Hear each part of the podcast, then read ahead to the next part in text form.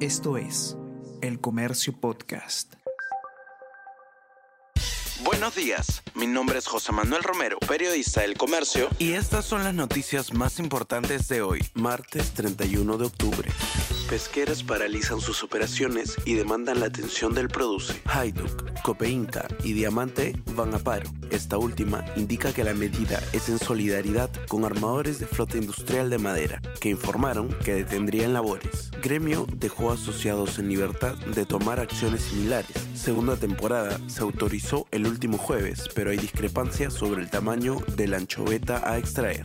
La fiscalía desmiente a Vizcarra y ratifica acusación por coimas. Equipo Lavajato dijo que el expresidente está dando una falsa percepción sobre el caso. Se inició la fase en la que se decidirá si irá a juicio.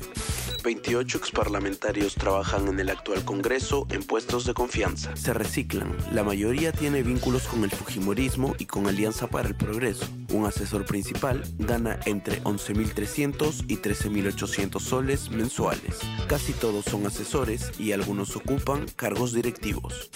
El deporte peruano hace historia en Chile, cuatro medallas de oro en un día. Piccolo Clemente obtuvo el oro en longboard masculino y logró el bicampeonato panamericano. Luca Mesías alcanzó la medalla dorada en Surf Open y además del bicampeonato aseguró un cupo para París 2024. Mafe Reyes ganó el oro en longboard femenino. En tanto, Luz Mary Rojas triunfó en la prueba de los 10.000 metros de atletismo. La delegación nacional ya tiene siete preseas de oro.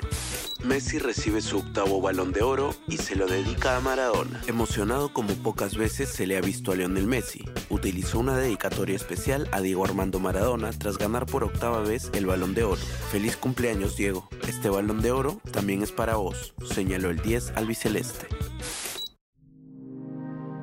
El Comercio Podcast.